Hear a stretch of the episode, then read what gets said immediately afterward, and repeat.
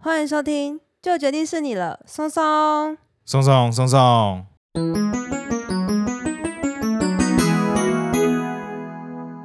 大家好，我是你们的专属训练师拉雅。大家好，我是松松，欢迎大家这会轻松聊自然。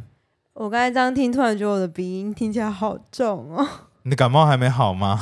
对呀、我的感冒真的拖了非常久，大概拖了快跟我们停更差不多，差不多时间了吧？ 对我们录完那个上山下海出外取材之后，我就开始感冒。然后我们又开始延迟更新，真的是一波未平一波又起。好不容易想说，哎呀，放松了一点，结果没想到感冒来袭啊，重感冒，实在是没有声音，就一直流鼻水，一直咳嗽。我看他真的非常的那严个重。状态很惨。好啦，那我今天终于好了一点了，可以把时间挪出来安排录我们的集数了。今天的发想的 idea 呢，看到这个新闻可能都快又要过一个礼拜真了。的吗？ 好，那我们呢，首先要从一个新闻开始。其实这个新闻也算是有好一阵子了，应该说陆陆续续都有出现这个消息，就是呢，我们的太平山森林游乐区最近呢有一群黄喉貂很亲近人。是一群哦，对，就是他们会在停车场附近，然后因为有游客看到他们很可爱。可爱，然后就有喂食，然后他们就发现说，哦，原来这边会有稳定的食物，然后他们就会一直出现，然后一直跟人很亲近，想要跟人类讨食物吃。那因为它呢，真的长得也很可爱，所以它这招就奏效了，就一直有东西吃你。就卖萌装傻求食物然后对，没错，啊！可是黄喉貂什么都可以吃吗？它其实是偏肉食性，不过是偏肉食的杂食，所以他们也就会吃一些水果啊、昆虫啊、小东西等等之类的。那因为是杂食，所以人类吃的东西，其实他们真的吃了，可能也不能说不行啦。不过呢，因为我们人类的食物有含有很多的调味料，对，然后还有譬如说，有时候有些人为了面包啊或什么，它可能里面含有的成分都有非常重的口味嘛，奶油啊，或者是或者重咸，尤其是油脂这些，对，其实动物呢没有办法很自然界中不是那么好取得的一些营养成分，嗯，然后所以就会造成这些黄喉貂营养失衡，或是说过它多会摄，过胖吗？而且也很容易过多摄取一些不必要的一些养分，譬如说盐分啊。哎、我有个问题耶，像猫咪跟狗狗就不能吃到含洋葱或是柑橘类的食物，所以黄喉貂没有这个问题，不会说喂它不小心喂错，然后它就去天堂了这样。我觉得应该没有人知道这题的答案。 嗯黄喉貂的，应该说它的研究跟习性呢，是在台湾是没有那么完整跟明确的。那哦， 他等于是虽然有研究，可是应该很少会研究他可不可以吃洋葱这件事情，哦或者是巧克力这种事情。哦但不管怎样，应该都是不要喂食它最正确的事情啦。嗯，对，没错。那不过你刚刚之前提到的那个像是洋葱啊，或者巧克力，对于猫跟狗的影响，主要也是因为也还是会取决于它的浓度嘛。所以嗯，它如果是摄取太多，才会造成它们有什么死血掉之类的，血栓还是什么哦溶血的那些反对对应。对对问题对，嗯那黄喉貂要遇到有人喂它吃巧克力，然后还要吃到多到它会得这个病，可能得糖尿 病，或者是说开得始乱讲。或是真的得溶血症什么的，可能我们也很难有机会去证实。哎、不要我们讲完，只是大家就跑去太平山上喂他们吃巧克力哦。没有，因为现在其实已经修有公告法定，就是在那边不要喂食。哦哦，对，因为这个太泛滥，其实也已经引起就是生态圈的关注。然哦，后嗯，宜兰分署就是管太平山的单位呢，其实都也已经明定公告，不要再喂食野生动物。喂食野生动物其实算是呃违反野生动物保护法的行为啦。会被罚钱嘛。呃，就是其实如果有被举证现行的话，其实是可以被罚钱的。所以如果去太平山玩，看到有人在喂食的话，把它拍起来，然后就可以去检举这个人。对啊，没有错。那就是这个情节呢，就越来越严重，然后就是时不时都会有新闻就说啊，太平山又有人在喂食黄喉貂啊。哦，我正好看到一个图片，是他在吃人的那个奶酥厚片吐司。而且这种喂食的行为也会造成环境的脏乱。有些人很多人就说、啊，喂它吃水果，然后丢一大堆水果在那个诶木栈台的下面，然后黄喉貂自己跑去吃嘛。可是其实那些果皮啊，或是有些水果它吃不完，在那边烂掉，对环境也是影响非常高。因为太平山它其实是一个高山环境，对，所以它的分解没有那么快速。没错，就以为它会自自然分解的东西呢，它都不会那么快分解，那就会变成是一个环境的脏乱。那这个事情呢，什么时候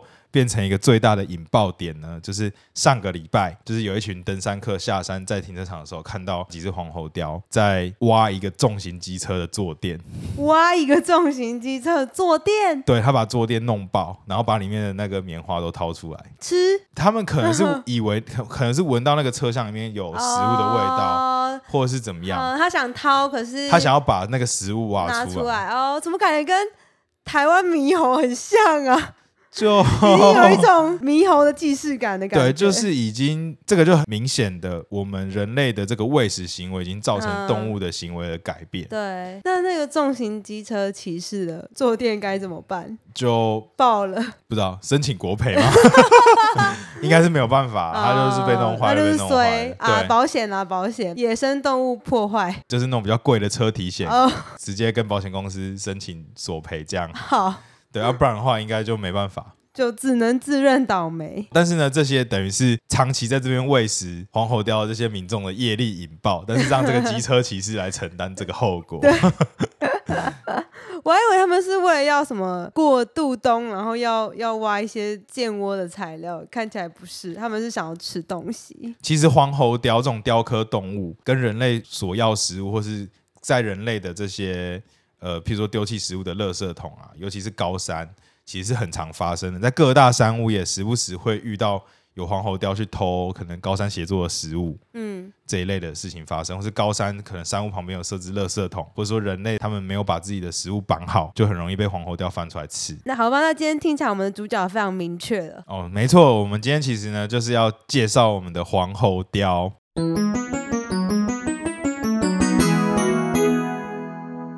我们在这个各大山屋都很常见到的雕刻啦。那黄喉貂呢，也是我们之前介绍过食肉目的雕刻动物的一员，我们之前介绍石龙目雕刻动物是水獭吗？还有白鼻心是鳞毛科，但是跟白鼻心的另外一只那个鼬獾就是雕刻动物。哦，难怪我觉得最近好像很常听到食肉目这个名词。可是我本来想说，想要再来介绍大西洋海神海阔鱼，不过呢，我发现我们最近好像真的讲太多海生动物了，嗯嗯，所以我们决定想说，哎、换一下，我们回过头来讲一些一些陆地上的故事。先跟大家说一下，大西洋海神海阔鱼是最近另外一个新闻，我觉得大家应该不知道这是什么，所以大家可以搜寻大西洋海神海阔鱼。我觉得这个名字很酷，所以我要讲很多遍，就会看到另外一个新闻是最近好像在基隆海边嘛，飘来这个大西洋海神海阔鱼。对，长得很可爱，很帅，但是我去找没有找到， 这又是另外一个故事了。哦，但是它长得很像神奇宝贝里面的某一个动物的样子，某一个神奇宝贝的样子，长得很像盖欧卡，一只神兽，蓝宝石版的一只神兽。大家有兴趣可以去 Google 一下，就知道我在说什么了。它的名字叫做大象海参海阔鱼哦。好，回到正题来，我们今天要讲的这个黄喉貂，那为什么黄喉貂这么鼎鼎大名呢？它长得实在是非常的有鉴别度，顾名思义，它的喉咙的部分其实是黄色，非常鲜黄色，很明显。其实，在自然界中很少看到这么艳丽的颜色。毛色很黄，。对，毛色很鲜黄。可是其实它的喉部呢，不只是喉部，其实包含它的颈后一直到身体中段的毛，也都会呈现一个比较亮黄色的颜色。然后它的下巴是白色的，再加上它的头部呢，就是吻端以上呢，又是一个深咖啡色，甚至接近有点黑色的样子。所以它整个配色呢，看起来非常的很有特色，很容易一眼就辨别出来。这样，重点是它又是雕刻动物里面，我觉得算蛮聪明的。然后他的眼神呢也非常的可爱。当他跟人类乞讨的时候呢，就会很容易诱发人类对于你知道毛毛宠物或者毛毛动物的一个爱心 嗯、它会怎样乞讨？就是走到你面前，对啊，就是可能跟你很亲近啊，它会甚至摸，摸你这样，甚至有人不会啦，哦是没有没有到到。那么亲人。哎，毕竟它还是野生动物，它攻击性也很强，它摸摸你，然后你就一个伤口。对，所以它会咬你，那可能就蛮危险，可远观而不可亵玩焉呐、啊那这个黄喉貂呢，虽然说在高山好像比较常见，但是它其实的分布呢，从平地到高山都其实有机会看到它的踪影。不过呢，黄喉貂最著名的另外一个绰号呢，叫做枪仔虎，是一个非常凶猛的动物。小老虎的意思，对，为什么会叫枪仔虎呢？就是因为他们会群猎山枪，在山上呢很容易见到两只到三只为一个小队的单位，然后在森林中巡航，遇到山枪的话会围猎这个山枪，就去追逐。那因为黄喉貂的平衡跟速度都非常的快，又称之为黄色闪电。怎么有点中二？对，那这个黄色闪电在追逐山羌的时候呢，他们这样子的追逐呢，因为很常被猎人或者是被山友看到，所以就开始出现了这样子，就说、啊他是枪仔虎。哦，而且就是在台湾的森林里面，已经没有什么大型的食肉目动物，所以就是山羌其实已经很少动物可以吃山羌了。台湾的山里面，以前可能还有云豹，然后现在云豹灭绝了嘛，那石虎也吃不了山羌，对，可能只有勉勉强强，可能熊有机会吃到山羌。但熊应该也不一定会想吃它吧？没错，就是也不一定追得到啊。那这样子它不就没有天敌吗？所以山羌在台湾的山里面很多啊，那唯一有在吃它的就是这个黄喉貂。那黄喉貂本人也没有什么人可以吃吧？对，所以黄喉貂其实也没有什么样的天敌，其实它的天敌最大的天敌应该还是人。哦，好，对好好懂了。嗯，他们已经算是在台湾的山林里面食物链里面比较高阶的嗯，消消费者，者。他们平常围猎到山枪之后呢，就是控制住山枪之后呢，都会从他们的弱点开始。那你知道是什么吗？我知道，哪里？从他们的屁股，哦，没错，因为其实而且是而且是屁股的洞洞哦，我不知道大家以为是屁股肉啊， 就会从这个屁眼的地方呢进去开始进食，然后会破坏动物的脏器。讲的比较野蛮一点，就是会从屁眼掏进去，然后把它们内脏拉出来，然后开始进食。这是一个他们的习性嘛，就是从屁屁股屁从屁眼。从从那然后肛门啊从我们说从 肛门哦啊从肛门，我们会我们会我讲屁眼， 完蛋了，这一段是要全部重 录。我就觉得有是你点呀、怪你把 你把整个风向带很歪。那他们为什么会从肛门这个入口是有什么样的原因吗？最主要就是，哎、我刚刚提到的肛门呢是哺乳类动物里面在对外的器官里面最脆弱的一个环节，哦，对可能脖子接下来就是可能肛门之类的，就是从肛门可以就是伸进去以后就直接接触到脏器，哦，然后就可以直接把它拉出来，然后拉出来之后就可以吃，因为脏器是温暖，然后而且好、啊对野生动物来讲是温暖而且好吃的部位，可是它怎么直接硬伸进去这样子哦，就硬钻进去这样哦？它们可以用它们的爪子掏进去，哦然后把把肛门破坏掉，然后哦肠把它子啊什弄么东西烂拉之出类来的。哦，好合对，啊理，可以拉出来，合可以拉理得出合来理，然后再开始慢慢破坏。那吃完哦这内脏以后，再开始吃肉。嗯其实呢，在食肉目里面，也不只是只有黄喉貂有这样子的行为，像我嗯们之前提到的狼，嗯他们很常也会这么处理嗯他们猎捕到的食物。还有什么猎狗，就是那个哦，非洲猎狗，狮对，子王辛巴里面的那个反派，可能也有类似的行为。嗯黄喉貂除了会吃肉，刚刚有讲到，它们也是杂食性的，也是会猎捕一些像是小鸟啊，或者是一些小型哺乳类，像我们之前提到的山上的一些老鼠。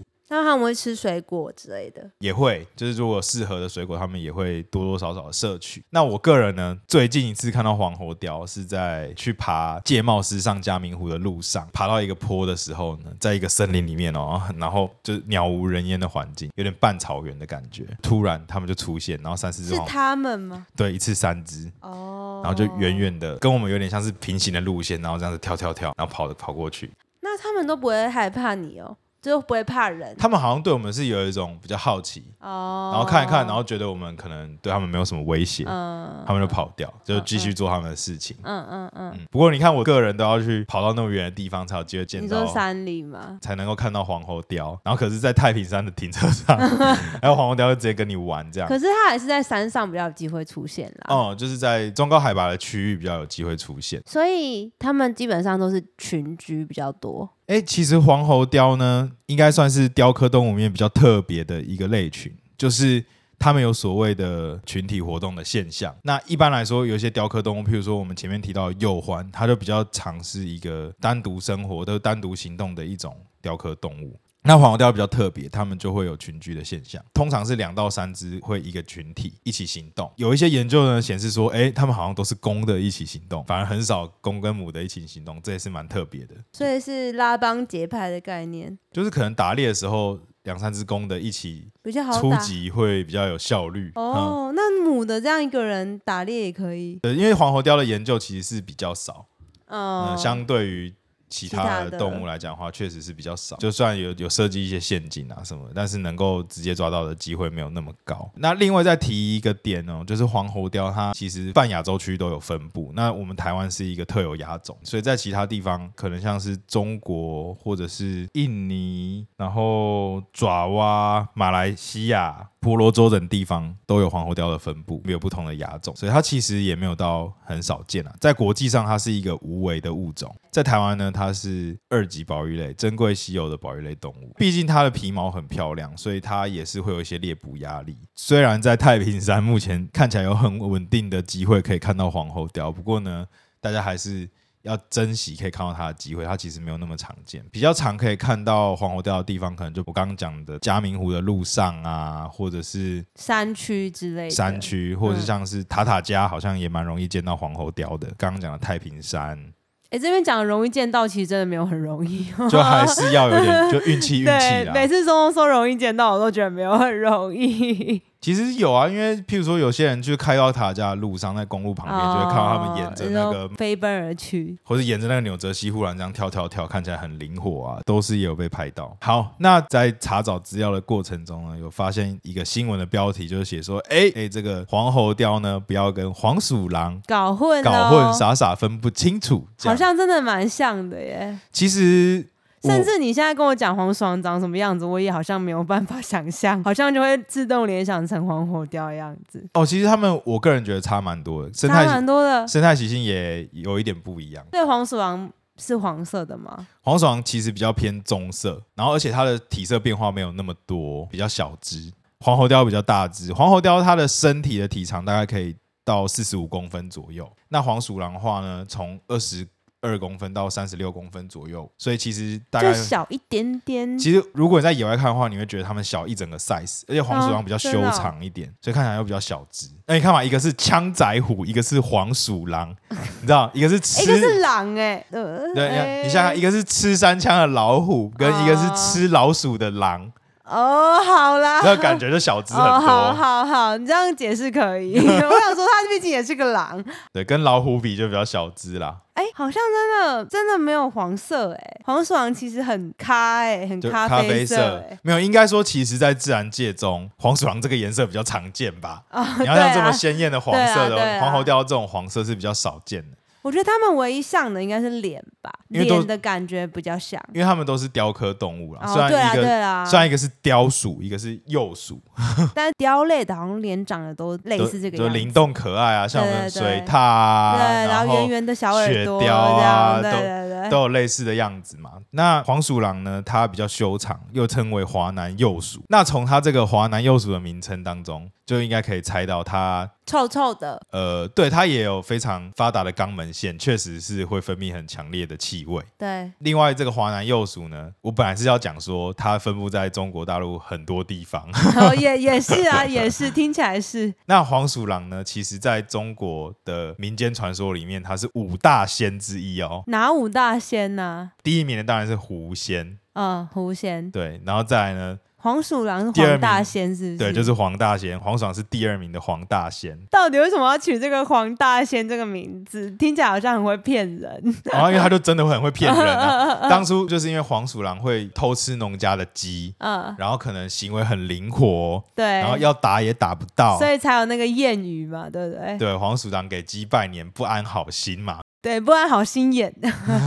明明就是不安好心，然后多一不个安眼。好心眼啊呐、你查，我才不要不安不好心不安好心眼很罪字哎、 嗯，好，没关系 那。我们来查看到底是哪一个。好，经过我们一番考查究查哈查找之证而已，后以歇后语来讲，吼，下一句是没安好心，都讲错， 这是拉牙硬凹的。明明我的不安好心就可以了，没安好心，没有人在讲没安好心。啊没安好。心。好好好好，那第三仙是什么？哎、有人说叫做白仙，白仙是说白是娘刺子猬，吗？哎，不是对，白仙是刺猬，刺猬，嗯，好像没有听过哎。对，就是比较少见。不过他们说白仙就跟医疗比较有关，哦，所以刺猬很会医疗人。他们就是说，如果是以动物化灵的神仙来讲的话，有一个白婆婆是刺猬变出来，哇哦，然后她就会帮农村的人治病。刺猬跟白婆婆好不搭嘎哦，嗯，就是如果而且白婆婆刺猬也没有很白呢。刺猬的肚子是白的，哦，所以我觉得勉勉强强就是，你看她是这样求着，有没有？就是感觉如果是一个举篓的婆婆，白头发这样子，好像可以哦、然后可以头接发受头发刺刺的之类的， 突然爆炸头 嘛，那画风一变，大头爆炸头婆婆来帮你看医生啊。那第四仙嘞，就柳仙，或者是人家讲蛇仙，柳仙也有人说叫长仙呐、就是蛇的意思，就是不是。蛇，对对对。那柳仙是看什么的？好像是说是武力很强，怎么那么妙啊？我们应该要开一个五仙特辑的。好，那最后一个五嘞五仙特辑哦， 那可能要明年端午节来 讲，是不是？那最后一个是什么？最后一个是灰仙或黑仙，那这个灰仙呢，大部分人讲的是指老鼠啊，老鼠成仙。那它一般来讲呢，是象征着财神或者是仓库之神，因为以前米仓或谷仓都要靠他们守护嘛， 是不是靠他们偷吃 吗？呃，就它对啊作用很多仓库里面的东西应的意思。该说，就是如果这都是跟农家的早期的生活比较有关啊啦。以前早期在农家里面比较常见到的这些动物啦，哦，对，那他们可能比较常出现在仓库，就是取一个吉祥的意涵，就是说啊，懂他们帮忙守护仓库。虽然平常来讲，他们应该是偷吃嘛，所以我们对之前讲 小黄附属嘛，很常在仓库里面偷吃这些谷物啊什对么对的。对，但是他们取一个比较吉祥的，就是哎，诶如果这个老鼠动物修炼成精的话，就会变成是可以庇佑这个仓库当一个财神的一个概念。啊对对。对对对。嗯哦好的，好的，那我们这个黄鼠狼呢，是五大仙里面排行第二，它的灵性呢仅次于这个狐狸，就很聪明的意对，很思。聪明啊，没错。那为什么黄喉貂没有被排进去？ 因为黄喉貂没有那么容易出现在农家，哦，黄对鼠狼更容易哦，对呀，因为毕竟黄喉貂还是比较山区一点。嗯，没错。那嗯这个黄鼠狼，它们比较常吃一些小型的鸟类，然后一些嗯老鼠，然后所以你看，又吃老鼠又吃鸡，嗯，那是不是就跟石虎 很像？啊，不是啊，突然岔题，就他们就很容易出现在农家啦。以早期来说呢，这个黄鼠狼的这个形象呢，对于中国的文化有很长远的影响，嗯，嗯，所以才会被列在五大仙里面。不过呢，在台湾的黄鼠狼呢，整只几乎都是咖啡色的，它的身体呢，我看过好几次，大概就是。整只咖咖啡啡色色比较小只一点，那再来呢，就是这两种动物它们活动的时间比较不一样。黄鼠狼比较偏夜行性，对，然后比较常会在晚上出来活动，因为毕竟它们是吃老鼠跟小型哺乳类动物，嗯所以它们出现的时间就是会比较偏晚上。然后那黄黄喉喉貂貂，嗯因为它是吃山羌，山羌，对，对，然后它们哎，山羌也是在白天吗？山羌白天晚上都会活动。哦，但对就是比较平均，就是可能不一定只有在晚上这样子。嗯，那哦只是说对黄喉貂它们就比较偏早上活动的动物。嗯嗯嗯，台湾还有一种叫做小黄鼠狼，那它就是真真正正的高山的居民。嗯，对，那小黄鼠狼呢，比较常出现，就是有几次被目击在什么合欢山松雪楼啊、玉山气象站啊，它真的这些比较地方，小吗？它的体型又更小，嗯，然后再来它的特征就跟黄鼠狼有点不一样，就是它的腹部是白色的，嗯它就很明显的体背跟体腹、体的背侧跟腹侧呢颜色不一样，它的身体的侧边就会有一条界限，嗯，就是上半部是咖啡色，下半部是白色的，就长得比较特别一点。长得又是另外一个感觉。它不会也是保育类吧？哦，它也是保育类，黄鼠狼也是吗？黄鼠狼就不是，黄鼠狼这么多哦，对，黄鼠狼的数量就比较较多嗯安全一点这样。哦，然后这个黄鼠狼呢，它其实跟黄喉貂一样，也是各大山屋很容易出现的这个不速之客啊，也 很容易会来偷这些登山者的食物，或者是偷翻垃圾桶。大家在登山的时候呢，就很容易出现自己的背包里面的食物不见。然后像我有遇过，就是有人的背包整个不见，然后后来被发现在床底下，就被它叼到床底对，下。半夜整个背包被拉到床底下，然后把里面的东西都弄出来，然后什么袜子也不见啊，然后什么东西不见啊，这样他然后袜食子物也干不嘛见没有，应该是他可能袜子扯一扯，不知道被他 哦藏不知道去哪里了。对，所以你看这个黄鼠狼是不是真的有一种敢跳敢跳的感觉，很机灵狡诈，然后会造成人类的困扰。他的行为呢又有一点感觉像恶作剧、有点恶整人的这种感觉。所以在早期呢，这个黄鼠狼，尤其讲我们刚刚讲这个黄仙啊，它其实就代表着一种乡村的人，如果得了一些精神病，或是有一点突然疯掉，就是会说是中了黄鼠狼的幻术。然后也有很常人就会讲说，哦，被黄鼠狼恶作剧。可能被他就是会有点像我们的模型那这样，就是他会被骗去吃一些虫啊，或者被骗去吃一些呃不新鲜的东西。然后另外也有一些传说，就是说，哎、什么黄鼠狼很色啊， 什么就是它跟狐仙有一些传说会有一点 重像叠，是啊，就是会会变成漂亮的女生诱拐青壮的男性。对对，那又会有另外一种，就是说哦，会幻化成呃农妇的老公，然后晚上跑去跟晚晚上跑去做一些坏坏的事情，类似这样。我觉得这些传说也不是空穴来风啊，就是从他们一般的动物行为来讲的话，他们造成的这些对人类的困扰，才会产生这个传说的样貌。好，所以做完以上介绍呢，不知道大家对于黄鼠狼跟黄喉貂到底分不分得出来呢？我觉得我现在可以了，对，因为其实是不是真的差蛮多的？蛮多的。就是嗯你真的看到图片之后，好像就可以，可以，可以了。因为黄喉貂的那个黄真的蛮明显的，哎、黄喉貂就真的比较大只啦。啊对对。对然后我觉得他们的行径都会有一种跳跃跳跃的感觉。那黄鼠狼呢，没有那么雀跃的 feel，他们我还没他们有会看到他们跳 过比黄鼠狼比较像是走路很快速的贴着地板走，蛇形呃，有点那种感觉。啊，对，然后会会探头探脑的。我以前在大雪山的公路上，有时候晚上就会看到，然后甚至是我车子停在路边，它会在车子附近晃来晃去，可能对你的车子有点好奇这样。但我觉得唯一不变的就是他们都有那种鬼灵精怪的，我个人以前觉得就是黄喉貂偏可爱，然后偏比较正气，我也不知道怎么讲。正气就是感觉跟黄鼠狼比的话，黄鼠狼就是比较，也没有吧？他们俩长很像呢。我觉得没有到很像。我觉得黄鼠狼就是感觉比较比较奸诈、啊，我个人觉得啦。哦，真的吗？呃， 我觉得看照片觉得两个长得差不多，但是黄喉貂的黄比较有特色，就是了黄喉貂的头比较大，我觉得头比较大颗，哦然后整个身身形再壮硕一点。黄鼠狼就比较细长，比较 纤瘦。那大家觉得怎么样呢？欢迎可以留言跟我们说，你觉得谁比较奸诈， 还是松松最奸诈？是是拉雅吧？拉 雅为最什奸诈么？吧。哎、我现在生什么病、梅欸，什么梅安好心眼，是没安好心，也是不安好心，是梅安好没心。哎安好心啊的。在台湾呢，其实有关于这个黄喉貂的研究啊，还有很多谜团是没有被解开的。嗯，就包含说，哎、为什么他们这么多会有这个群聚的现象？那这个公的他们聚在一起，是要 到底干嘛？对到底是什么原因？ 为就什么除不会打架？除了有，当然是一定是有利于生存啊。那但是为什么会跑出这样子的现象？嗯嗯，那还有包含他们的生活史，可能也都没有到那么明确。怎么育幼的，什么嗯或发情期之类的，或是有没有？什么对比较特殊的行为呢？都还有待我们日后去发现。现在只知道他们会翻人类垃圾桶。对，但 就是呃，其实就是说跟鼬獾比起来，嗯，黄喉貂跟黄鼠狼都是比较聪明啊，所以也没有那么好观察吧。他们就比较警戒的话，你好像也很难。就是当然还是可以设陷阱抓得到。嗯，对，不过这个怎么研究呢？就是就有待我们生态大大们 有新研究的学弟学妹们，松松的学弟学妹们，对，不过我相信，因为黄鼠狼的数量算是相对多，嗯，所以他们应该在国外已经有很多的，或者说它说不定就真的偏无聊，它就是一个杂食性的食肉 目动物，然后什么嗯都吃。嗯，对，然后大概生活史也已经被掌握了，然后也没有什么太特别的一些行为，就是但一个台湾的就比较没有人研究，搞不好台湾的不一样、啊。其实不是没有人研究，我猜是因为它的关注度比较低。第一个，它的比哦，它就是族群量比较稳定，哦对，比较没有什么生存上的危害，嗯懂然后。它有可能，它很习惯在农家或者说在人类的这个环境里面生存，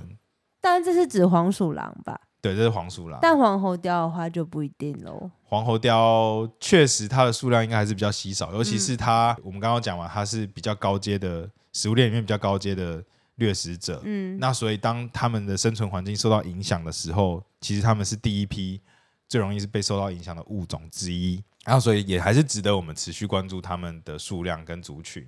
那最重要的是，不要看它可爱就一直喂 它。它说真的，它很强，它也不需要被人类喂死。它真的很强哎、对我之前有看到一个影片，就是好像也是在太平山区之类的吧，反正就是嗯某个山区，应然后该是就阿里山嘛？你看到那个影片是哦阿里山嘛？在铁轨上追，对，有一个黄喉貂在追一只山枪，对啊然后对啊就追，然后追超久，然后最后就在铁轨附近，然后他就把那个山枪给撂倒了。对然后旁边的一些大叔跟大婶们就一直在那边说：“哇，天哪，他把他杀了！哇，他又把他拖走了什么的，就一直在围观。”然后那对黄喉貂就有一种在干嘛， 在干嘛，然后对，但其实那的个感影，觉，但其实那个影片呢，哎，呈现的就是黄喉貂最真实的对在野外的面貌。其实真的蛮凶狠的，而且也蛮有力气的。对老实说，所以呢，它既然那么强，它实在是不需要人类的喂食。那你你看到它跟你很亲近，然后要要你喂它吃东西，那个是因为好人吃。人类的行为已经直接改变了它的行为。当然，可能是人类的东西也真的蛮好吃的啦。不过主要就是说，呃，他们发现只要装傻卖萌就可以很轻松的获得食物，很省力。